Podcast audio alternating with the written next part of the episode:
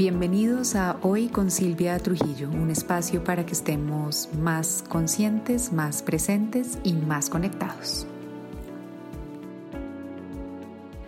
Hola a todos, bienvenidos a nuevamente a Hoy con Silvia y hoy el episodio lo vamos a dedicar a hablar de los tipos de miedo. Todos hemos experimentado miedo en algún momento de nuestra vida desde un punto de vista evolutivo, eh, el miedo es un mecanismo que tenemos incorporado, es como nuestro propio sistema de alerta y ha demostrado ser muy, muy efectivo para acompañarnos en este proceso de evolución porque nos ayuda a mantenernos fuera de peligro y, sin que suframos ningún tipo de daño físico. Eh, entonces el propósito original del miedo es ayudarnos a mantener con vida y es un propósito supremamente válido eh, para todos nosotros. Pero dado que la misma evolución ha llevado a que la gran mayoría de nosotros vivamos en entornos mucho más amables y seguros de lo que podían haber vivido nuestros antepasados, esa, esa respuesta incorporada de miedo, que sin duda ayudó a nuestros antepasados a mantenerse a salvo de ataques de osos o de cualquier tipo de fiera o animal o de hasta de nosotros mismos cuando éramos menos eh, racionales, puede generar una carga más compleja en la actualidad y puede llevar a que ese objetivo de mantenernos seguros no se cumpla y por el contrario se desborde y nos lleve a estar en un estado permanente de amenaza que termina afectando la forma en la que estamos viviendo y con ella todo nuestro bienestar. ¿Por qué? Porque ya no experimentamos esas mismas amenazas mortales eh, de hace mucho tiempo y que activaban este, este como sistema de, de alarma y de respuesta. Nuestras vidas rara vez, aunque todavía pasa, están como en un peligro físico real y por eso la mayoría de los temores que están activando esa respuesta de miedo en nosotros son temores que muchas veces no están en la realidad, sino que están en nuestra mente y en nuestra cabeza. Entonces, haciendo este análisis, llegué a la conclusión de que hay por lo menos tres tipos de miedo diferentes. El primero lo denominé un miedo sano o un miedo necesario, por decirlo de alguna manera. El segundo lo denominé un miedo real y el tercero le puse el nombre de un miedo sin sentido y que va en contra del origen mismo del miedo. Y vamos a mirar entonces un poquito cada uno y qué podemos hacer en cada caso para que no perdamos ese, ese propósito o ese interés original del miedo que es mantenernos bien y mantenernos a salvo. Vamos a ver entonces un poquito más de cada uno de ellos, cómo nos afecta y cómo podemos trabajar con ellos en vez de que ellos terminen trabajando en nuestra contra. Empecemos entonces con, con el miedo sano o ese miedo como necesario que les dije. Este es el miedo que nos ayuda a distinguir las situaciones seguras de las peligrosas. Y en ese sentido, yo creo que este tipo de miedo es como un regalo que nos han dado a todos y cada uno de nosotros. Eh, y normalmente se manifiesta como una respuesta física e instintiva. Este es el tipo de miedo que necesitamos para nuestra supervivencia y para nuestra protección y se caracteriza, como les decía ahorita, por una respuesta física, genera una descarga de adrenalina, eh, nos eleva el ritmo cardíaco y en general hace como una explosión de energía en nuestro cuerpo. Es el miedo que sale, por ejemplo, cuando nos paramos muy al borde de, un precipicio o, cuando, no sé, va, uno a caminar por un callejón y lo ve como oscuro y como todo, y como que algo dentro de uno como que le dice que como que mm, mejor por ahí no. Este miedo nos mantiene a salvo. Y aquí lo importante es respetar ese instinto, porque a veces también como que jugamos a, llevarlo demasiado al límite, ¿no? Y creo que hay unas personalidades que tienden más a esto que otras. Pero, pero cuando nos exponemos un poquito más allá de ese miedo, pues no lo estamos respetando y al final no estamos respetando nuestra vida. Se me viene en este momento a la cabeza el ejemplo de esos retos que se han puesto de moda como en, en redes sociales y en TikTok esas cosas, ¿no? De hacer cosas que sabemos intuitivamente que están mal o que nos pueden hacer daño, pero que igual las terminamos haciendo. Entonces es un miedo sano, pero es un miedo que requiere eh, eh, respeto. Y lamentablemente no siempre lo respetamos, o bien porque tenemos personalidades como un poco más aventuradas, digamos, al, al, riesgo, sino, y esto me impactó en, en, en lo que investigué para el podcast, a veces no lo respetamos por temor social. Y esto me parece un poco más loco y, creo que tiene mucho que ver con esos retos y con esas cosas eh, que vemos que pasan. Y es que eh, se han hecho diferentes estudios en Estados Unidos que demuestran que la reacción de una persona ante una sensación de este tipo de miedo sano, de, peligro físico, de algo que no se debe hacer cuando la persona está sola, eh, tiende a en un 98% de los casos actuar o pedir ayuda en caso del miedo versus cuando está acompañada, esa disposición como a actuar o avisar o algo para responder al miedo decae como un 62%, lo cual es una locura. Entonces les voy a dar un ejemplo. Si, si uno está solo en su casa y no sé, empieza a ver humo o una llama, es más posible que reaccione de alguna manera pidiendo ayuda o buscando estar a salvo que si uno está con un grupo de personas en una sala y empieza a ver el humo y la cosa, uno duda más y empieza a decir como a alguien más le huele a quemado. no, sé si les ha pasado eso, a mí me ha pasado. Em, me pasó exactamente eh, esta semana, tembló, yo sentí que tembló y, estando yo sola, vi que todo estaba temblando y dije, está temblando. Pero cuando salí y vi que nadie más en mi casa decía nada, dije, la pregunta es, ¿alguien más sintió que tembló? Entonces miren cómo uno busca la validación externa de un miedo físico. Pucha, está temblando, está temblando y corro, pero miren cómo hasta en estos miedos sanos y necesarios que vienen incrustados con, en nuestra intuición y que nos alertan de un, eh, posible daño físico, dudamos cuando estamos en grupo, entonces miren cómo a veces irrespetamos ese, ese miedo sano con ese instinto que nos dice que algo nos puede hacer daño por temor a la validación social o a que los demás piensen de nosotros si reaccionamos de una u otra manera. ¿Sí? Entonces, si algo me, me asusta, eh, por ejemplo, no grito, me da pena gritar porque qué van a pensar de mí, o no digo nada porque van a decir que mucho más exagerada. Y miren cómo metemos el condicionamiento racional para limitar este, este miedo instintivo sano que lo que busca es protegernos. Esto me parece una locura.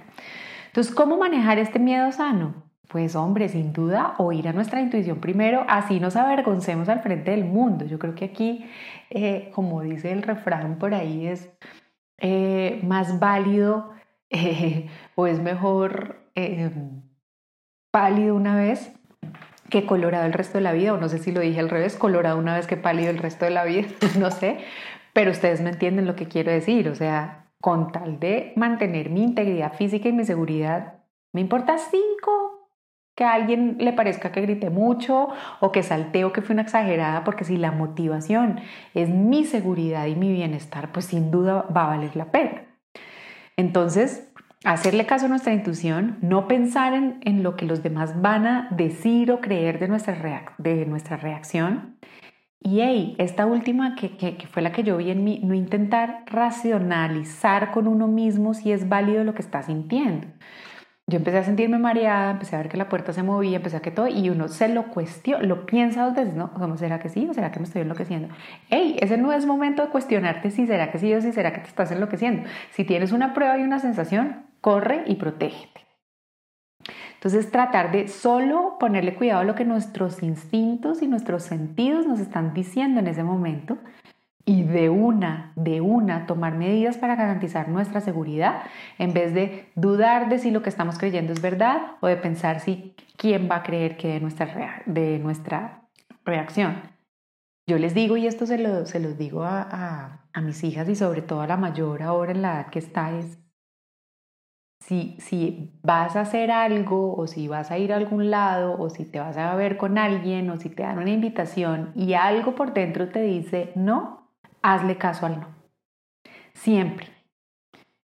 Eh, eso es respetar la intuición y eso es un poco oír al cuerpo y eso es un poco dejar a ese miedo sano hacer el trabajo de proteger, ¿vale?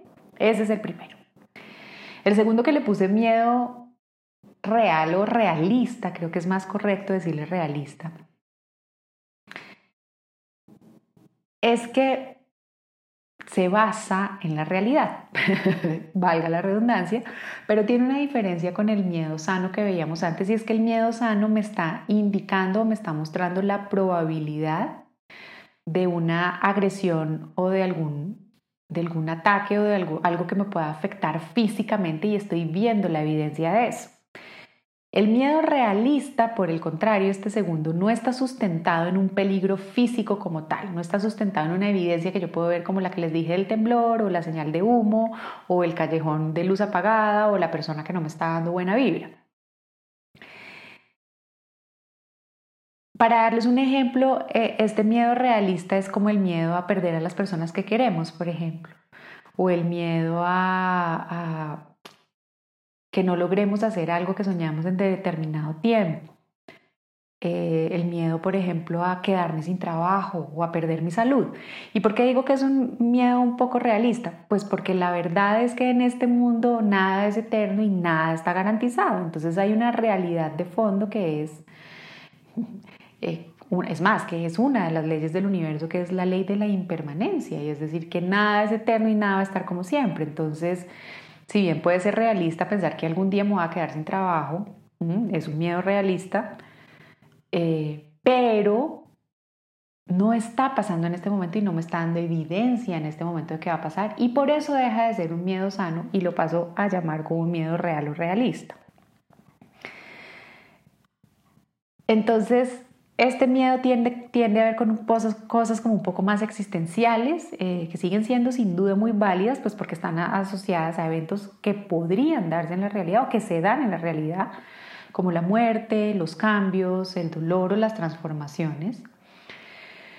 Pero es un miedo que deja de ser sano porque en este caso no nos está buscando proteger en el presente, sino está creando un juego como, como de, de protección anticipada. Es como si quisiéramos comprar la seguridad, pero al tratar de comprar la seguridad a veces lo que pasa es que nos estamos volviendo un poco más paranoicos. Entonces este tipo de miedo puede ser un hecho en la vida, ¿sí? Y como les decía, por eso les digo, es un miedo realista pero mal manejado y desbordado puede consumirnos mucha energía eh, y puede hacernos perder del momento presente y del disfrute del momento presente por la preocupación de lo que pueda pasar más adelante. Entonces, en ese momento, deja de ser sano, deja de jugar a nuestro favor y empieza a jugar un poco más a nuestra contra. ¿Cómo podemos manejar este miedo realista? Eh, lo que descubrías al, hacer este análisis es que estos miedos realistas, si uno los aprende a voltear, pueden ser muy empoderadores eh, y pueden llevarlo a uno a cambios bonitos e importantes en su día a día, que creo que al final es lo que, lo que más importa para ayudarnos a construir bienestar. Entonces les doy un ejemplo, si uno tiene miedo de perder a alguien a quien ama, eh, identifica el miedo realista, lo mira y después decide transformarlo en acciones que le den bienestar. Entonces, en este ejemplo que les estoy dando es, en vez de quedarme diciendo, uy, no, Dios mío, eh, puedo perder a alguien que quiero, lo veo y lo volteo y digo, listo, ¿cómo puedo hacer hoy, en este momento, a pasar más tiempo con la gente que quiero, a ser más especial, eh, a crear como una mejor relación, a sentirme más conectado con él. Y mire ahí cómo me empodera porque me, me invita a la reflexión, me lleva a la acción y me lleva a crear más bienestar porque me ayuda a enfocar y a priorizar en acciones que puedo hacer hoy que me ayudan a estar mejor con eso que temo perder. Eh, a ver, otro ejemplo que les doy es, es si a uno le da miedo como envejecer o, o perder la salud pues podría ser una realidad, pero entonces en vez de quedarme enfocado en, lo que, que, algún día puedo estar sin salud y quedarme como atorado en ese miedo y, y que me quede consumiendo energía, pues empoderarme y tomar la decisión de llevar a cabo acciones que me ayuden a mantenerme lo más saludable posible en este momento, como hacer ejercicio, eh, hago ajustes o cambios en mi dieta para, para asegurar estar más saludable y sentirme con mayor vitalidad y reducir la posibilidad de la enfermedad más adelante. Entonces, lo que les quiero decir acerca del miedo realista es que este lo podemos utilizar como una herramienta de motivación para utilizar nuestros recursos del aquí y de la ahora como nuestra mente y como nuestras acciones y como nuestro tiempo de una manera que nos genere más bienestar en vez de quedarnos en ese círculo de que nos consume energía de la preocupación del miedo realista. Entonces, digamos que este está a medio camino porque si bien no es sano, pero sí lo podemos voltear y transformar en algo que nos ayude a cambiar nuestro presente y a enfocarnos más en lo que sí queremos en vez de desgastarnos asustándonos o con miedo de eso que no queremos que pase, pero que como les decía antes, la vida nos ha mostrado en distintas maneras que puede llegar a pasar. Y por último está lo que denominé el miedo irreal o inventado. Y creo, o sea, si, si, hiciéramos una proporción y yo les decía, claro, hace millones de años eh, nuestros antepasados tenían toda la razón de tener ese, ese miedo sano y de vivir en modo como alerta todo el tiempo, pues porque en cualquier segundo podía pasar algo que los podía literalmente aniquilar en un segundo. Entonces, esa proporción de tiempo que ellos debían gastar en ese miedo alerta, yo me voy a inventar, era, era un 80% de su vida estaban en ese miedo alterado y el 20% estaban en otras cosas. Creo que nosotros en este momento hemos invertido esa proporción y estamos igual ese 80%, pero ya no en ese miedo sano, sino en este miedo inventado. Creo que el 80%, o yo diría hasta más de nuestros miedos en la actualidad, son miedos inventados. Eh, y, quiero invitarlos como que hagan una reflexión un poco de, de cuántos de esos miedos que sienten o en los que piensan caen en la categoría de ser el miedo sano y realmente hay algo que va a tentar en contra de mí de mi subsistencia. ¿Cuántos son realistas de eso, algo que podría pasar? ¿Y cuántos realmente son esos miedos que están en nuestra cabeza? Y este miedo ilógico reside en el extremo opuesto del, del, miedo saludable, Ey, pero lo demente, y esto les voy adelantando la conclusión, es que los tres tipos de miedo se sienten igual en el cuerpo. Entonces, por eso es tan importante que logremos identificar la diferencia en nuestra mente, porque sin querer queriendo estamos generando efectos y reacciones en nuestro cuerpo físico, como si todo el tiempo estuviéramos a punto de ser aniquilados. Generalmente este miedo inventado y real se desencadena como resultado de algo hipotético o inexistente. Es un miedo que está en nuestra imaginación, que no tiene un origen real ni de realidad en la mayoría de los casos, sino que es una posibilidad que nos planteamos. Y eso es lo que lo hace muy loco. Pero a pesar de ser una posibilidad que nos planteamos, como les decía ahorita, nos genera los mismos efectos en nuestro cuerpo físico y por eso quiero invitarlos a que le pongan mucho cuidado. Ya sea grandísimo como el miedo a, no sé, que caiga un meteorito, un meteorito y acabe con el planeta Tierra, o muy pequeñito de no me siento capaz de expresar lo que realmente pienso se manifiesta para todos de nuestras de diferentes maneras y como les digo hay grandes, medianos y chiquitos. Les acabo de dar un ejemplo de que, que, que nos carcome mucho sin que nos demos cuenta que es el miedo a, a expresar realmente nuestra opinión. Y sí, uno puede decir, no, pues es un miedo súper chiquito y súper banal comparado con otra cosa, pero wow, si genera el mismo efecto en mí, en mi cuerpo físico, es algo de lo que le debo poner cuidado.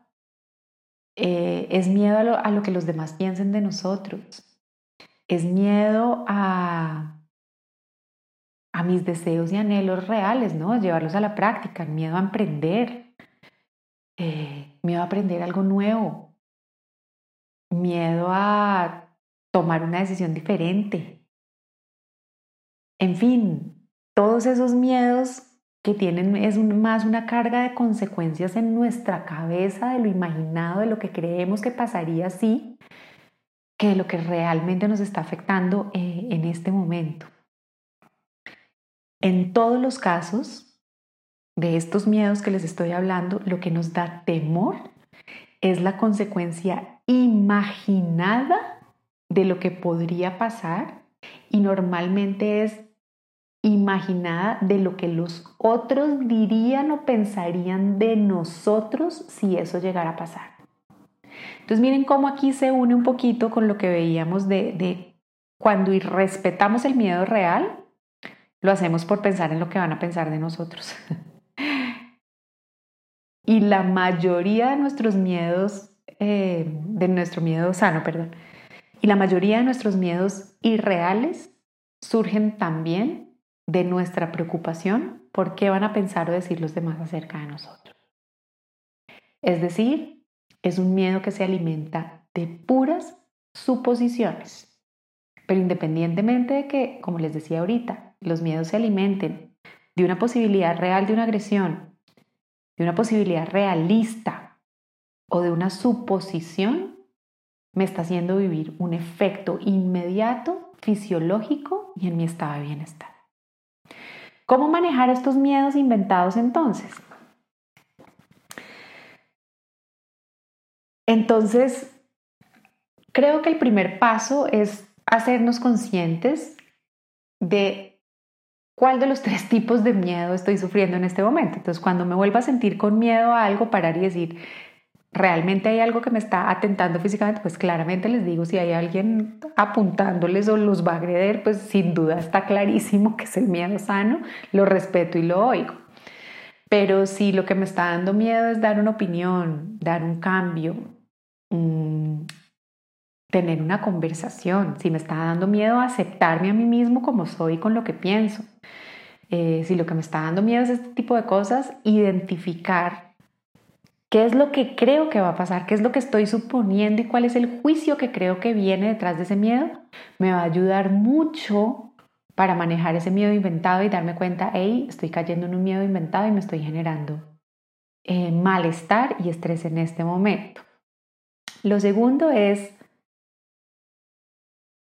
tratar como de, de crear un plan, si yo ya tengo un miedo que identifico y normalmente, ojo, nuestros miedos de este tipo, los miedos inventados o irreales, son repetitivos, o sea, brincan eh, muchas veces, lograr identificar ese patrón y yo les voy a decir, por ejemplo, el mío, a mí, a mí me da mucho miedo a veces o, o le temo o me imagino cosas desastrosas cuando voy a ensayar algo nuevo. Y, si ya me di cuenta que eso es lo que me da miedo, puedo ser consciente de decir, bueno, ¿qué es lo que creo que la gente va a pensar? O la gente va a pensar que soy una fracasada, que no pude, que no fui capaz, en fin.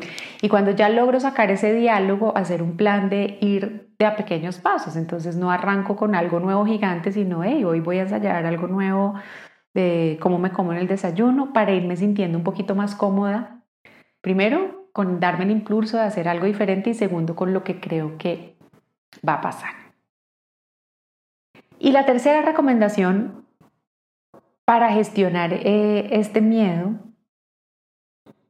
es hacernos una serie de preguntas. Y las preguntas es, ¿hay algo, algo a mi alrededor que pueda contradecir este pronóstico tan negativo que me estoy haciendo a mí mismo? Entonces, en el caso de, bueno, lanzar un nuevo podcast, por ejemplo, va a ser fatal y la gente lo va a recibir pésimo y eso nadie lo va a oír, parar y hacerme la pregunta puedo pensar, o sea, puede haber una excepción a esto, puedo pensar esto de manera diferente, creo que es la pregunta correcta. Sí, sí lo puedo pensar diferente, pues es una posibilidad que nadie lo oiga, pero otra posibilidad es que no necesariamente que muchos lo oigan, pero otra posibilidad y la que me funciona a mí es decir, pero a lo mejor hay alguien, así sea una sola personita, a la que esto le va a funcionar y eso ya me calma a mí mi miedo. La segunda pregunta es, ¿yo qué podría hacer si eso que pienso tan terrible llegara a pasar en realidad. Entonces, por ejemplo, si en realidad mi podcast fuera un fracaso rotundo y me botaran tomates en la calle cada vez que saliera por saber que yo hice el podcast, ¿qué podría hacer yo al respecto si eso llegara a pasar? Entonces ya digo, pues, no sé, pues no vuelvo a grabar podcast, pienso en otra opción o, no sé, decido dedicarme a otra cosa o respondo con, con, humor, no sé, y pienso como posibles escenarios en mi cabeza de cómo podría responder a eso si eso llegara a pasar. Y finalmente la pregunta clave es, y es con lo que quiero cerrar el podcast y recordarles, es, ¿cómo me hace sentir este miedo? Y el 100% de las veces los miedos que no logramos transformar como en el segundo ejemplo nos hacen sentir mal. Entonces ahí tenemos que tomar la decisión. Si este miedo y este pensamiento me está haciendo sentir mal, ¿puedo elegir pensar de una manera que me haga sentir en mayor bienestar? Y la respuesta en ese caso siempre es sí. Siempre estamos a un pensamiento de distancia de sentirnos mejor y de conectar con mayor bienestar. Resumen entonces, el miedo no es malo, el miedo no es el enemigo, pero hay tres tipos de miedos. Y seamos conscientes qué porcentaje de nuestra vida está respondiendo y respetando a ese miedo sano que nos mantiene protegidos, qué porcentaje de la vida le estamos dando a ese miedo realista que si bien puede llegar a suceder, podemos transformar y voltear para darnos mayor empoderamiento y hacer una vida mayor en bienestar y qué porcentaje le estamos dando a esos miedos irreales y sin sentido que nos consumen tanto y que tienen tantos efectos nocivos en nuestro cuerpo. Para mí, como siempre, una delicia compartir este espacio con ustedes. Sigan contándome cómo van en redes, arroba Silvia Trujillo Coach. Les dejo un abrazo enorme y nos oímos en el próximo.